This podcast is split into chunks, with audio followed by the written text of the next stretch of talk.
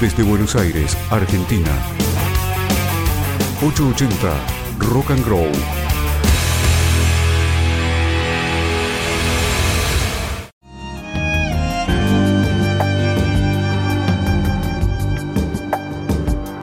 Casi mañana. Los miércoles a las 23. Isabel Grupo.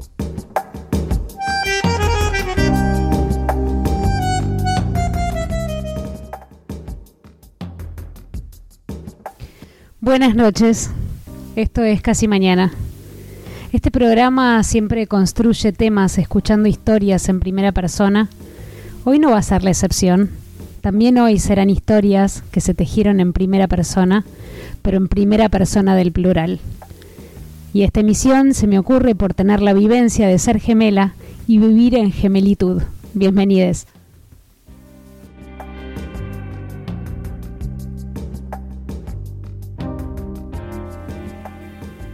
Soy profesora de morfología y sintaxis en la facultad. Cada vez que doy categorías gramaticales, cuando nos toca ver género, se abre un debate muy interesante. El español hasta ahora disponía de un paradigma binario, femenino y masculino. Pero ¿qué pasa con todas las identidades que no pueden nombrarse con esa dicotomía? Entonces el surgimiento del lenguaje no binario viene a renovar el sistema de una manera que lo desestabiliza y lo pone en crisis. Entiendo en carne propia la necesidad de encontrar un lenguaje que incluya mi singularidad, con el que yo me nombre, con el que puedan nombrarme. La categoría problemática para mí no fue el género, sino el número. Por tener una hermana gemela, mi infancia fue en plural.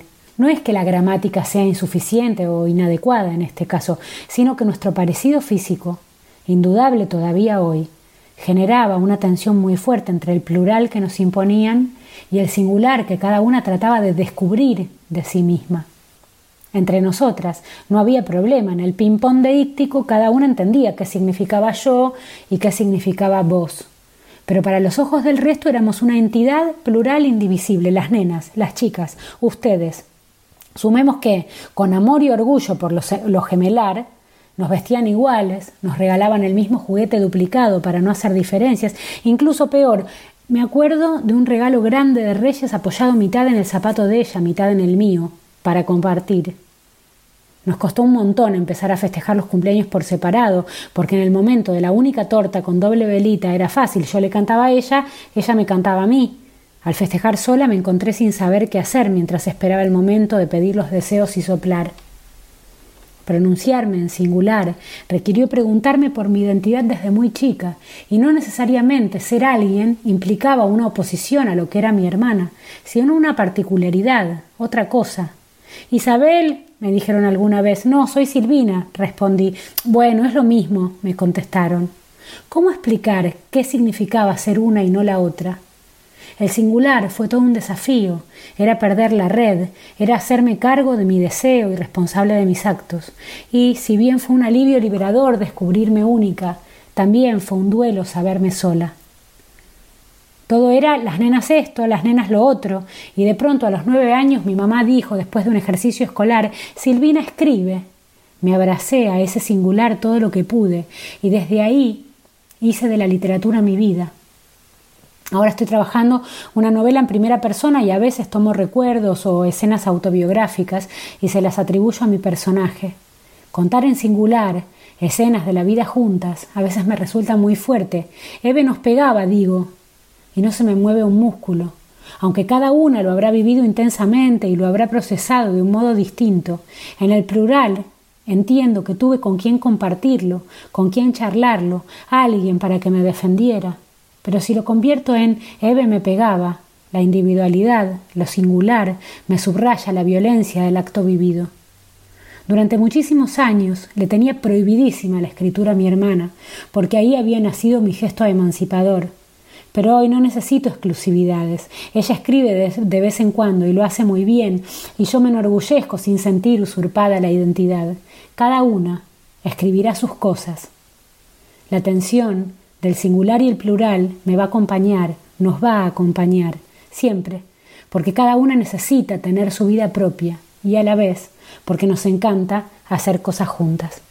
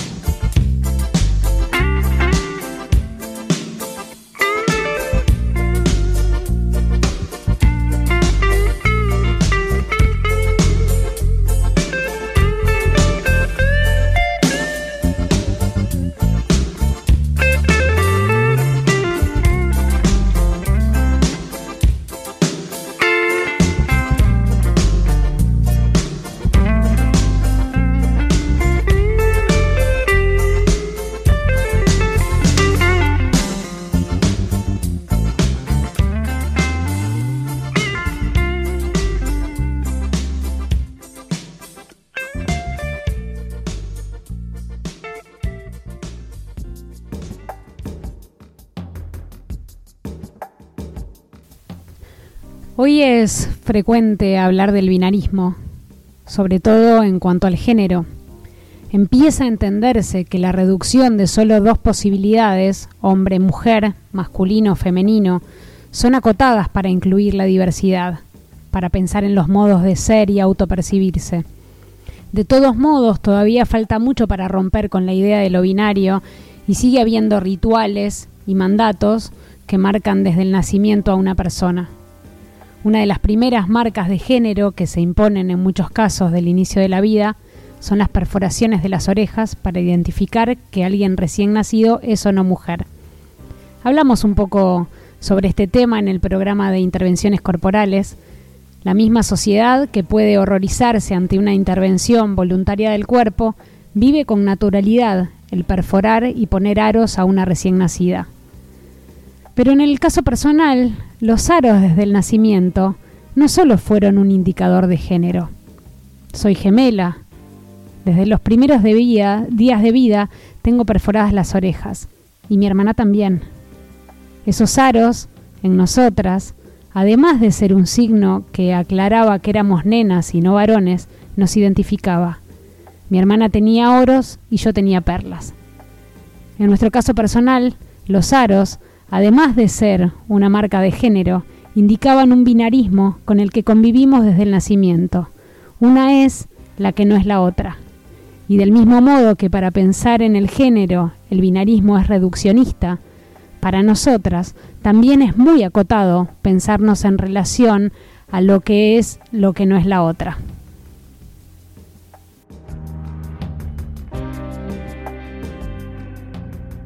Cuando era chica tenía un temor, y si cuando nacimos, justo antes de agujerearnos las orejas para ponernos los aritos que nos identificarían por toda la infancia, nos habían intercambiado por error? ¿Y si la que había nacido Silvina era en realidad Isabel? No hubiese pasado gran cosa, ¿no? En definitiva, vivíamos las dos al mismo tiempo en la misma casa, con madre y padre biológicos y un hermano que llegó tres años y pico después. Pero de todos modos, cuando era chica, me angustiaba mucho la posibilidad de no ser quien creía que era. La mía era una pregunta por la identidad. Mi mamá me tuvo que contar mil veces que yo había nacido con 200 gramos más que mi hermana, y esa diferencia de peso en gemelas prematuras era lo que me volvía la gorda y a mi hermana la chiquita. En unos meses nos emparejamos, y desde ahí nos confundieron toda la vida. Tuvimos que pronunciar muchas veces una frase ridícula y agramatical cuando nos hablaban pensando que éramos la otra. No soy yo, soy la hermana. Pero la incapacidad de saber quién era una y quién era la otra siempre era un problema de los demás. Yo sé quién soy, sé que soy Silvina, que nací dos minutos después que mi hermana, que tenemos solo un número de diferencia en el documento, que llevo tanto el apellido de mi familia paterna como el de mi familia materna, y un María adelante, que oculto todo lo que puedo, porque también lo lleva mi hermana, y quichicientas mujeres más.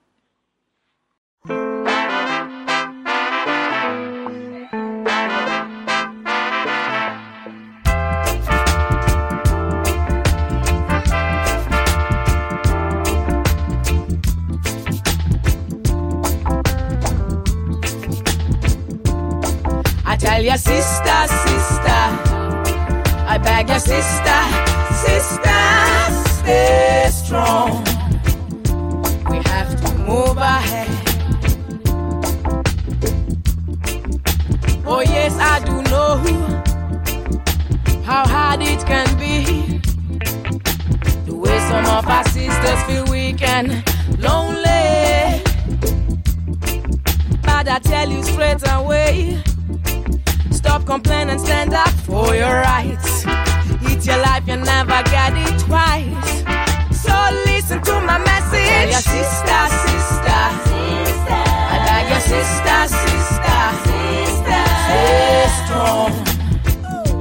We have to move ahead. To move ahead. I tell your sister, sister, sister. I beg your sister, sister. Stay strong move ahead,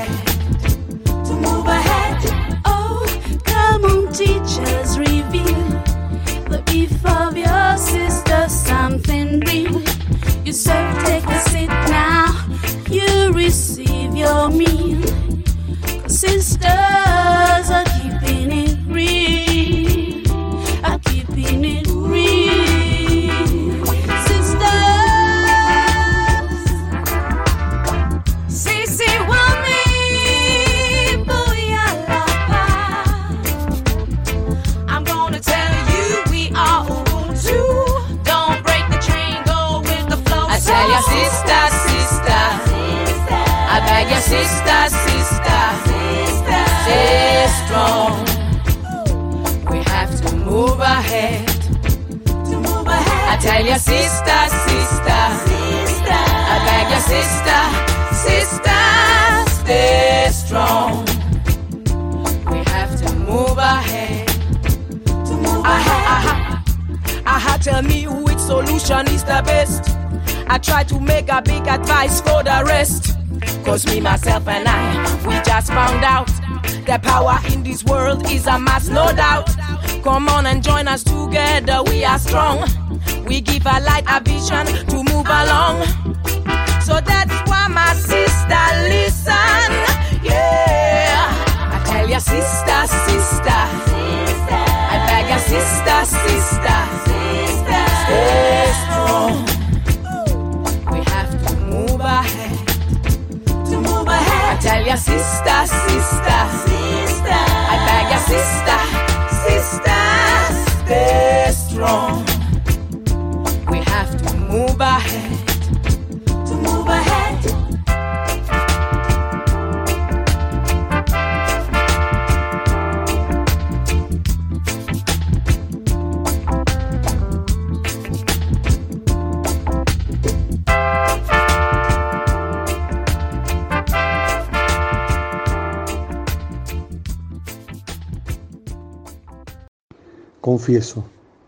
No sé cuál de los dos soy en las fotos que mi mamá guarda en una caja forrada con papel floreado.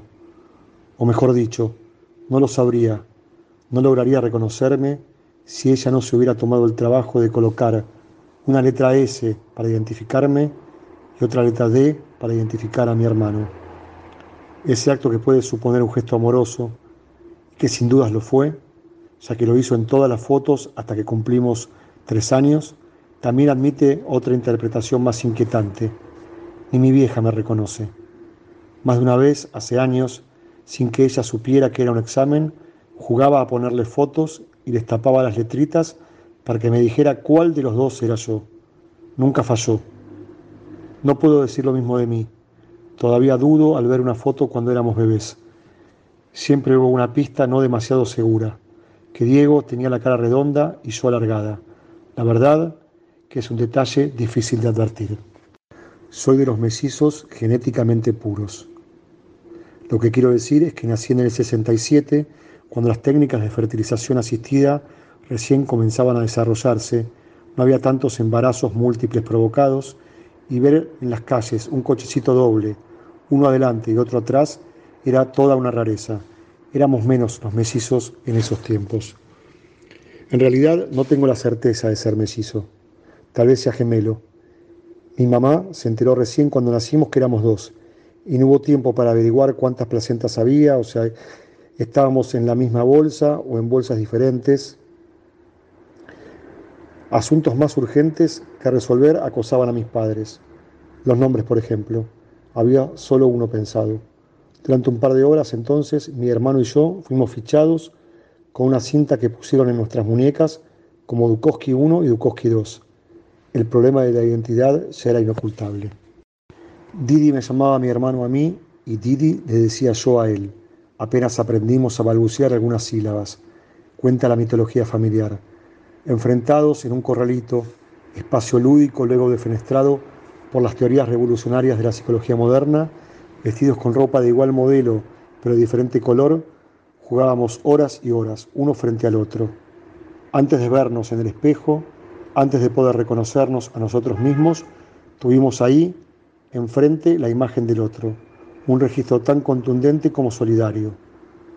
Solo la solidaridad podría explicar que el estrabismo con el que vine de fábrica le haya sido diagnosticado a mi hermano a los dos años. Yo nací con el ojo visco, a Diego se le fue desviando en esos primeros meses de vida. Pero no el mismo ojo izquierdo que yo, sino el derecho, el que se reflejaba en el espejo de mi cara. 880 Rock and Grow. ¿De quién era esa canción? No puedo dejar de cantarla. Eh, es como el doble juego del espejo.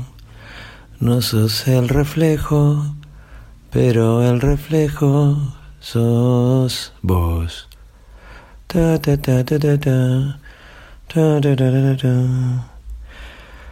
Sobre los azulejos verdes, recortado e infinito, un rectángulo me devuelve una cara, mi cara.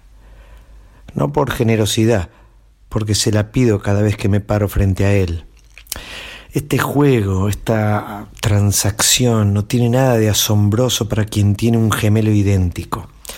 Un espejo es una burda copia de la cotidianidad, por lo menos de la cotidianidad de la infancia pero hace tiempo que prefiero a este gemelo plano que desaparece con solo dar un paso al costado. ¿Ese soy? Detrás del pelo largo y enmarañado, debajo de la barba espesa y de los anteojos. ¿Hay alguien diferente? ¿Hay algo? No es una pelotudez siquiera pensarlo, que las hojas esconden el árbol acaso, el verdadero pájaro está detrás de las plumas. No, es una estupidez. Elegí ser este hace mucho tiempo, cansado de que me confundan con Gerardo, cansado de que él le agradara a todo el mundo. Casi que me hicieron un regalo. Así que no puedo agradar por más que lo intente. Genial. Me desentiendo completamente del asunto. Los excuso de la piedad y de las buenas intenciones. Les ahorro la comparación penosa por lo bajo, las sonrisas de plomo, los tonos edulcorados. Les ofrezco no una excusa, sino una verdadera razón. Desagradable en la forma y en el modo, sucio, desprolijo, malhumorado, resentido, antisocial, incómodo, a la deriva, falto de mantenimiento, de plata, de sexo, de auto y de vocación. Que esté claro quién es cuál. Prefiero que no me nombren a que me confundan. Entonces agarro una tijera y empiezo a cortar. Primero el pelo para que sea más difícil arrepentirse. Corto, bien corto a los costados y atrás. Largo arriba, no tanto como yo lo tengo, y peinado. Un poco hacia atrás, un poco hacia el costado, pero con los dedos. Caen los mechones a la pileta del baño, tristes, peligrosos. Qué asco los pelos fuera de su lugar. Parecen bichos muertos. Peor, bichos inmóviles haciéndose los muertos para atacar cuando esté desprevenido. Tal vez algún Luis pensó esto mirando a los franceses pobres y sucios que eran su pueblo. Me cae un mechón en el pie descalzo y salto y me lo sacudo como si fuese una tarántula. Cuando éramos chicos a Gerardo le daba miedo la palabra tarántula. Damián Cherchuk lo volvía loco con eso, lo torturaba.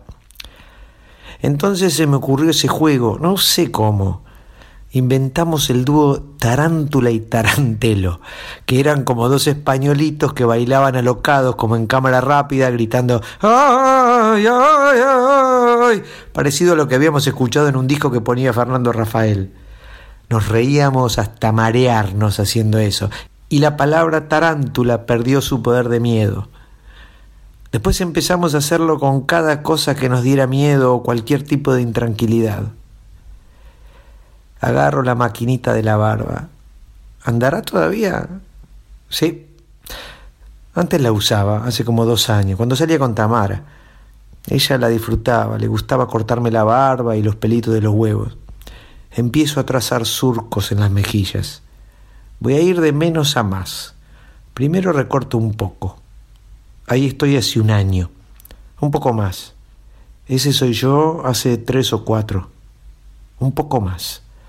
¿En qué andará Tamara? ¿Será lesbiana por fin? Me acuerdo de que ella también usaba esta maquinita para cortarse los pelitos de la vagina.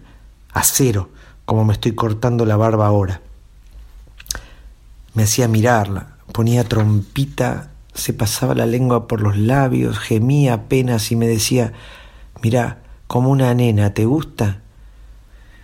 Y yo hacía como que sí, tal vez porque decirle que no delataría lo bochornoso de la situación, lo ridículamente bochornoso.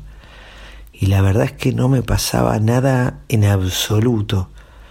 Me hacía el que me excitaba y al rato inventaba una excusa. Hay una gilet en algún lado. Espuma de afeitar seguro que no, pero uso jabón. Me espumo la mitad de la cara. ¿Seré así de viejo? La barba completamente blanca. Después de lo de los Reyes Magos a Papá Noel empezamos a decirle el gordo forro. Creo que la maquinita de la barba me la regaló Ango una Navidad. Hace muchísimos años que no me afeito así, rasurado, a pelo y a contrapelo tres golpes en el borde de la pileta para limpiar la hoja de afeitar cada vez.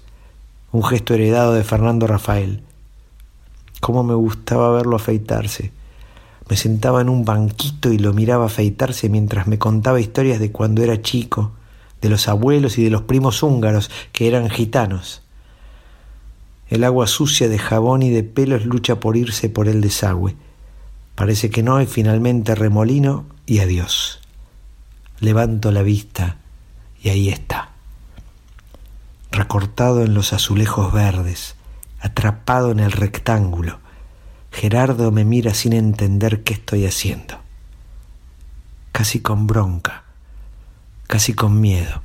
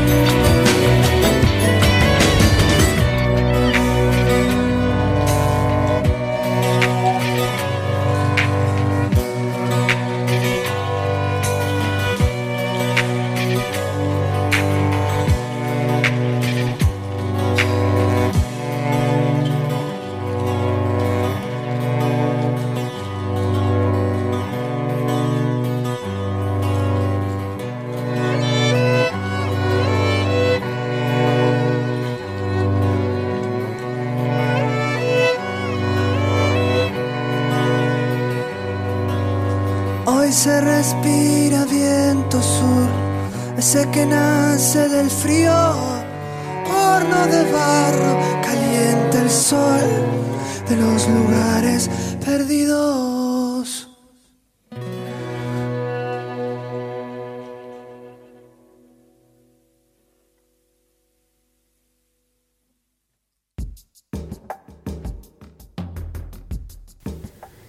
espejos, reflejos, proyecciones, fantasías. Por mi vivencia pude darme cuenta que cuando la gente proyecta la idea de tener un gemelo, en verdad alimenta la fantasía de un desdoblamiento.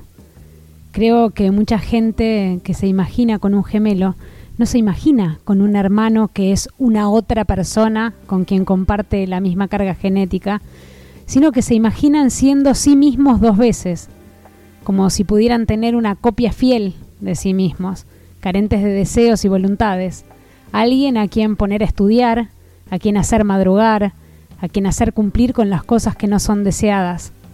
Pero no, un gemelo no es un súbdito igual a uno al que delegarle las tareas indeseadas, no es un doble de riesgo o un doble para el tedio. Si así fuera, también yo tendría la fantasía de ahorrarme situaciones o responsabilidades que me pesen.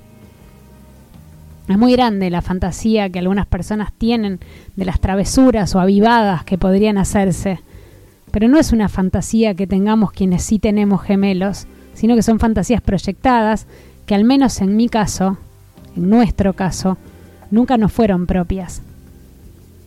Fuimos ambas a un colegio en el que había alrededor de 120 alumnas por año divididos en cuatro cursos, colegio de mujeres solas. Yo creo que en colegios así, en los que uno no es mucho más que un apellido, con suerte la preceptora recuerde qué apellidos están en cada división. Y más todavía en nuestro caso, no creo que nunca nos hayan distinguido, ni que les haya interesado hacerlo. La presión de nuestras amigas del colegio para cambiarnos de curso nos hizo ceder una vez y pasamos de un recreo al otro en el curso ajeno. En esas dos horas no solo que las profesoras no tuvieron idea del cambio, sino que incluso hubo compañeras que no lo notaron. Las dos nos acordamos esa única experiencia y las dos nos lo acordamos como algo más triste que divertido. Esa comprobación de ser intercambiables nos hacía sentir invisibles. Éramos vistosas por ser parecidas, pero invisibles en nuestra individualidad, en nuestra propia identidad. En cuarto año, después de haber ido al mismo colegio y a distintas divisiones durante toda la vida escolar, decidí cambiarme de colegio. Deseaba un espacio en el que fuera una y no las gemelas. El imaginario ajeno de lo gemelar a veces trasciende lo que se nos ocurre a nosotras. La ironía es que fue en ese colegio en donde fui la única grupo. Y sin embargo, un día la profesora de educación física me echó del campo de deportes diciéndome, a mí no me vas a pasar por tarada, decile a tu hermana gemela que tiene ausente. Era rarísimo estar jurando que yo no era yo y tanta gracia les causaba, que yo era yo, perdón, y tanta gracia les causaba a mis compañeros que más se convencía la profesora que estaba tratando de pasar la portarada y que había mandado a mi hermana a rendir el test de Cooper. Por aquellos años, ambas fumadoras y sedentarias, no me acuerdo si mi hermana había llegado a rendirlo en su colegio, pero de ningún modo se me ocurría pedirle que lo rindiera por mí. Y de rendirlo, el resultado no sería distinto a mi mediocre desempeño. Para ambas era una tortura. Así que aproveché el ausente, presenté la queja al director negándome a darlo en otra fecha porque yo había estado presente y pidiendo hacer en su lugar un trabajo para compensar la nota que me faltaba. Hice un trabajo sobre las reglas del handball. Hoy no tengo idea de las reglas del handball y nunca me imaginé en ese momento que de grandes a ambas, sobre todo a mi hermana, nos gustaría correr. De hecho, una de mis fotos favoritas de las dos juntas, y en verdad es una foto favorita porque es un momento favorito en el recuerdo, es una foto de mi hermana llegando a la meta de una media maratón, conmigo al lado, que fui a esperarla para alentarla y correr con ella los últimos kilómetros.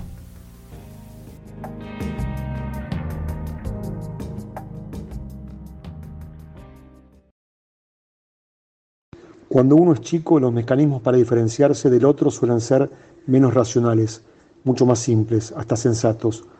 Para mí el fútbol fue el mejor espacio para escapar de ese igualismo, que de a ratos me agobiaba. Mi viejo era de boca y mi hermano se hizo de boca sin imposiciones, pero siguiendo una lógica incuestionable y amorosa. A mí se me ocurrió que podía ser de otro cuadro y elegí ser de Racing, porque mi novia del jardín de infantes era de Racing. O eso creí en ese momento, porque muchos años después comprobé que el destino puede ser muy cruel. A Cintia, así se llamaba la chica, la volví a encontrar en una discoteca en el viaje de egresados de la secundaria. Y cuando le conté la historia, ella me dijo que nunca había sido de Racing, y que toda su vida había sido fanática de Boca. Ya era tarde para cambiar, pero mi hijo Mateo corrigió ese desvío genealógico y se hizo de Boca, como mi hermano y mi papá. Fue esta la única decisión futbolera equivocada que tomé con la intención de ser diferente. Desde muy chico, en los partidos, yo jugaba de arquero. no era gordito, sino visco, toda una ironía. No lo hacía del todo mal, pero no me gustaba, o mejor dicho, me gustaba más jugar afuera, eludir rivales, patear tiros libres, hacer goles. ¿Por qué entonces me proponía para ir al arco? La única explicación que encuentro ahora, y sin que me haya ayudado ningún psicoanalista, es que necesitaba ser el que usara un uniforme diferente al resto, el único, el número uno. No me importaba otra cosa. Ya en la adolescencia logré salir del arco y tiramos paredes con Diegos en equipos míticos como el Pulpo y sus amigos, en los torneos de la UBA o en el Carmen, dirigido por el inolvidable Chango Godoy, en un interempresario. Pero así como logré algunas pequeñas victorias en la batalla por mi independencia, también sufrí derrotas que todavía tienen consecuencias. La principal fue el apodo con el que me llama la mayoría de la gente que me conoce y que en su mayoría me quiere. Messi, me dicen. Es un modo cobarde de llamarme, que de hacerse cargo de que hay otro Messi. No hago nada contra eso. No me ofendo, no combato, lo asumo. Antes me importaba, ahora no. Será un signo de madurez o de derrota. A mi hermano no le dicen Messi, le dicen, le decimos Toti. Cierta habilidad goleadora en la adolescencia hizo que le endilgáramos los dotes de José Raúl Iglesias. El Toti, un 9 que pasó por un millón de clubes y en todos rompió redes. Diego hace muchos años que no hace goles, pero sigue siendo el Toti. ¿Son mellizas? Les preguntan apenas las ven vestidas iguales y ellas dicen que sí, gemelas. Es instantáneo que alguien quiera saber la diferencia entre mellizos y gemelos. Esperarán que les contesten que de unos tienen el mismo color de pelo y otros no, o chucherías por el estilo, pero estas nenas de seis años que seguro no saben cómo viene la gente al mundo, se embarcan en una explicación que incluye las palabras bolsa, óvulo y espermatozoide. Lo dicen en piloto automático, repiten, no se les mueve un músculo, pero los adultos que las escuchan quedan un poco asustados. Querían las chucherías, no más, muchas gracias. Chicos y grandes las rodean. Las hacen parar espalda con espalda. Les miden la estatura, les calculan el peso, las ponen de frente y empiezan con el ping-pong visual. Pelo, pelo, boca, boca, dientes, dientes, ojos, ojos, nariz, nariz, lunar, lunar. Juegan a descubrirle las siete diferencias y ellas se quedan quietas y sonríen como en las fotos, se dejan mirar, están acostumbradas. Acaparan la atención y relegan al cancherito de turno al costado, muerto de bronca. Disfrutan de sus cinco minutos de fama el problema es que pronto llegan los veredictos. Por un milímetro, una será la petiza o la alta, la gorda o la flaca, la narigona o la respingona. Por una sonrisa antes de tiempo quedará separada la simpática de la amarga. Y así con todo. En la igualdad que festejaban, ahora descubren la inversión, el opuesto. Agotadas de las definiciones, tienen un plan. ¿Son mellizas? les preguntan. Y ellas dicen que no, trillizas, pero que la tercera se murió. La inventan, le sacan el cuero juntas, la convierten en lo que ellas no quieren ser, le ponen Cecilia de nombre, la lloran y hasta se sienten culpables por hacerla morir. Pero la mención de la desgracia distrae las comparaciones y se ilusionan con ser dos ante los ojos de los otros y nunca más una sola frente al espejo.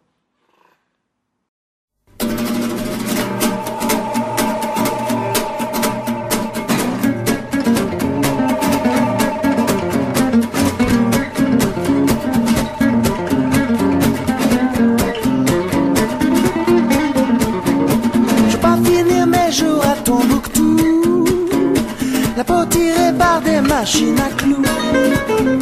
Moi je veux être fripé, triplement fripé, fripé comme une triplette de Belleville. Je veux pas finir ma vie à Acapulco, dans cette tourelle avec des gigolos. Moi je veux être tordu, triplement tordu, balancé comme une triplette de Belleville. Allez les filles, allez.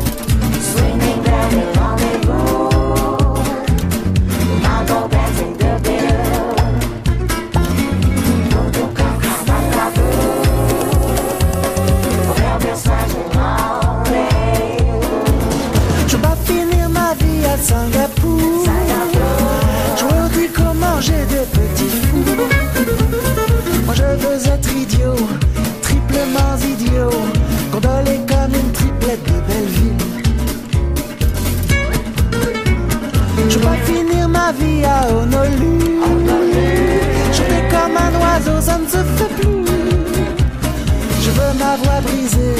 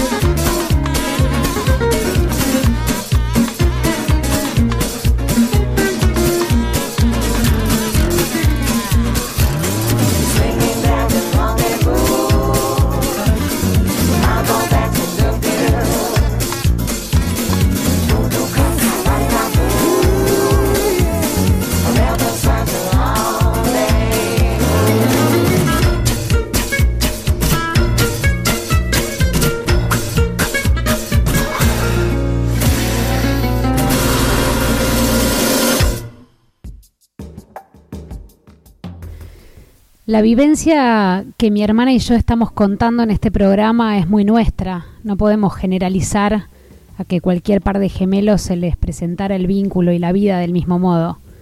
Es solo nuestra experiencia. Lo que sí creo que es algo común en cualquier par de gemelos idénticos es la pregunta por la identidad. El preguntarse quién es uno, qué es lo que hace, en este caso, que una sea una y no la otra. ¿Cuál es cuál? Es una pregunta simple que escuchamos infinidad de veces, incluso hoy, pero esa simple pregunta nos hacía cuestionarnos mucho más que decir el nombre de cada una. Y así como muchas veces me preguntaron qué se siente tener una hermana gemela, a mí me surge la intriga de cuándo es que las personas en general se preguntan quiénes son por primera vez. ¿Acaso todos se preguntan por su propia identidad? Y te lo pregunto yo a vos ahora, frente al cuerpo social. ¿Qué te define? ¿Qué te determina? ¿Qué te censura? ¿Qué te silencia? ¿Qué te diferencia? ¿Qué te amalgama? ¿Qué te aliena? ¿Qué te hace invisible? ¿Qué te deja expuesto? ¿Qué te iguala? ¿Qué te ilusiona?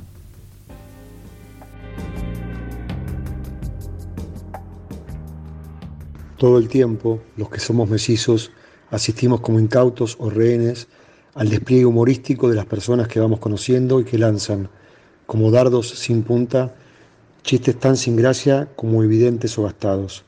¿Sos vos o tu hermano? suele ser el que encabeza el ranking. Durante años lo soportaba pesaroso, sonreía y contestaba alguna idiotez para capear el momento.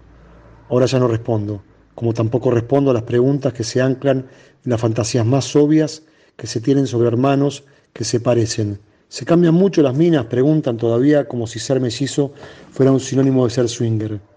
¿Cuántas veces fuiste a dar un examen por tu hermano? Quieren saber como si los principios morales o éticos fueran mucho más laxos en las personas que tienen cargas genéticas parecidas.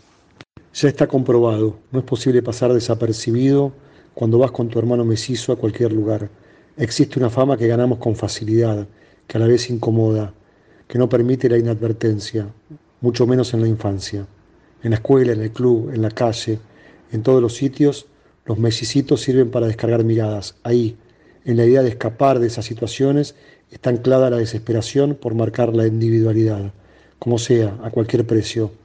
No ir a esos lugares, a ningún lugar, no exponerse a esas situaciones, evitar las confusiones, ya sin imperativos ni obligaciones. Claro que hay veces que las casualidades o los mecanismos psíquicos tienden las mejores heladas, como Kasparov, algunas dolorosas y humillantes. En plena adolescencia a mi hermano se le luxaba el hombro derecho con facilidad. Al agarrarse de los parantes en el colectivo, al levantar el brazo para girar la perilla del televisor, al acelerar el movimiento en un saque de tenis. El médico aconsejó operarlo, y así lo hizo. En ese febrero entonces Luego de la intervención quirúrgica, Diego lucía un yeso belpó. Cubría casi todo el tórax e inmovilizaba el hombro afectado. A los pocos días, mientras jugaba al fútbol en el club, mi amigo Mariano, uno de los arqueros más gigantescos que vi, me cruzó en una salida y caí. Me fracturé la clavícula derecha. El resultado, me pusieron un yeso belpó. La peor pesadilla se cumplía. Mi hermano y yo, alimentando todas las creencias sobre el mesizaje, Teníamos el mismo vendaje ridículo e incómodo. Hasta que no me lo sacaron, no volví a salir de mi casa. La verificación de la diferencia viene inmediatamente después de la fascinación por el parecido físico. La última comprobación empírica de esta teoría ocurrió en una mesa de póker. Digo yo, lo jugamos con cierto éxito desde hace un par de años. Ahí, en las mesas de paño, Diego desarrolla un estilo luz, es decir, juega gran cantidad de manos, asume más riesgos, es agresivo. Yo, en cambio, soy lo que se dice un jugador tight. Entro con rangos de cartas premium, no pago proyectos, sino que voy sobre seguro. Durante un torneo, un adversario que había estado varias horas en la mesa de mi hermano fue movido a una en la que estaba yo. Y ante una apuesta que hice, mi rival resubió fuerte. Cuando contraataqué y puse todas mis fichas en el centro, el jugador abandonó la mano. Me equivoqué. Pensé que estaba jugando con tu hermano, que es un mentiroso y juega sin cartas. Fue su explicación mientras tiraba los naipes al mazo. Me alegré más por ganar la parada que por la constatación estéril de una necesidad que ya no tenía. El tiempo, el paso del tiempo y de los años hizo que los parecidos se licuaran, que se fueran haciendo cada vez más líquidos y que las diferencias se acentuaran. Las físicas, pelo largo, kilos de más o de menos, barbas, bigotes, fueron las menos evidentes. Las otras, no sé cómo llamarlas, dieron cuenta de lo obvio, que cada uno había hecho su camino. Diego se volvió arriesgado, independiente, explosivo, más intuitivo que racional. Yo, en cambio, me convertí en un tipo más conservador, constante, apegado, más racional que intuitivo. Ya no necesito esconderme, sé perfectamente quién soy. Soy distinto, somos distintos a pesar de las pasiones que compartimos y de tener la misma voz. Hace unas semanas, un mediodía, pasé a buscar a mis sobrinos para ir a comer hamburguesas, o en el caso de ellos, patitas de pollo. Isabela tiene seis años y casi que me cuidó ella a mí. Lautaro y Emilia cumplieron cuatro años hace poco. Lautaro fue y vino por el local. Nunca dejó de reírse. Habló sin parar. Emilia me compartió todo lo que le había comprado. Me pidió ayuda para bajar las escaleras. No se despegó de mí. Emilia y Lautaro son mellizos. Para mí es un detalle. Nunca se me ocurriría pensar que se parecen.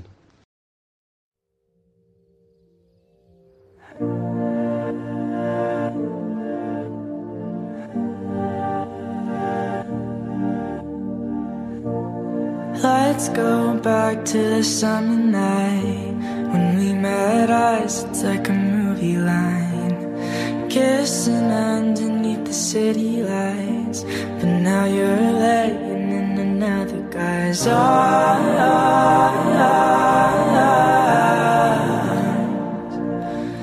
Cause I'm all gone.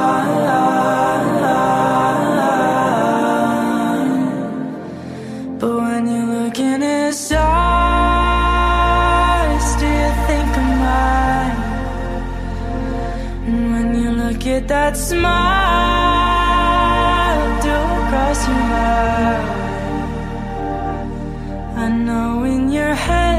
see me instead. Cause he looks a lot like I did back then. Baby, don't lie, it's just a look alike. Can't redo what's already done. Can't compete cause I've already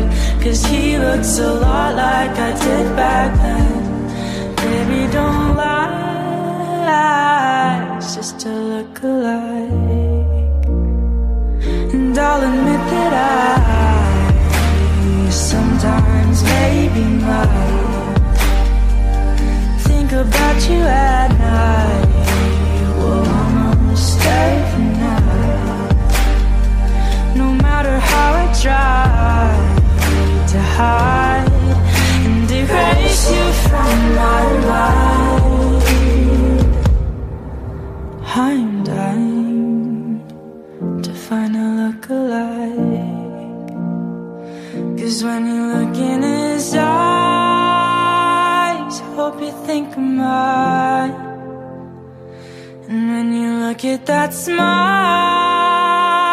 hope I cross your mind. I hope in your head you see me instead. Cause you've been in mine every day since then.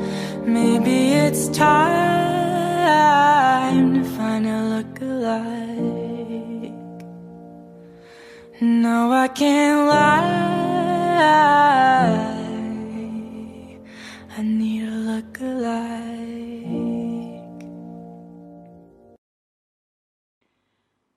Para llegar de la ruta a la playa teníamos que bajar con el auto por un barranco lleno de yuyos. Esa era la parte más agreste de las vacaciones. Después todo tenía su alambrado, su kiosco, su tarifario y la naturaleza parecía quedar lejos. Alquilábamos una carpa y reencontrábamos a los vecinos de pasillo de todos los años. Los hombres jugaban al tute cabrero, las mujeres al buraco, los chicos quedábamos sueltos. Nosotras tardábamos en adaptarnos a andar sin correa. Durante días tironeábamos de mamá. A papá lo molestábamos menos porque uno de los tipos que jugaba las cartas con él había perdido los dedos de una mano y ahí le habían trasplantado los del pie. Tenía una sola media puesta y era nervioso, se comía las uñas, las de los deditos también. Había varios fenómenos de circo, una mujer con unas tetas desmesuradas, una vieja con cordones de varices azules, un chico de ojos arcos, y nosotras, gemelas. Nos preguntaban siempre las mismas cosas y respondíamos en automático, con tanta mala suerte que muchas veces decíamos lo mismo a la vez y generábamos una carcajada. En el recambio de quincena apareció un hombre vestido de negro. El negro al sol es traicionero. Lo aprendí con él. Algunas prendas viraban al azul, otras al marrón, el pelo teñido al caoba. En un teatro habría sido un gran señor, pero a la intemperie se veía como un muñeco de cera en harapos. Igual, le decían maestro. Se quedaba a la sombra y nos olvidábamos de su presencia. Nosotras teníamos un nuevo pasatiempo. Mi hermana había encontrado un agujero en la carpa de la familia Ingalls y podíamos espiar a esos mojigatos en bolas. Pero cuando el sol bajaba, el maestro quería ir a la orilla. Avanzaba a los tumbos por la arena y cuando agarraba el caminito de madera se escuchaban los golpes que daba con el zapato inmenso el que le emparejaba la pierna corta. Nos quedábamos en silencio y aunque tratábamos de no mirarlo, no podíamos sacarle los ojos de encima. Con el aliento apretado, conteníamos su equilibrio, y él, si no se caía, sostenía el nuestro.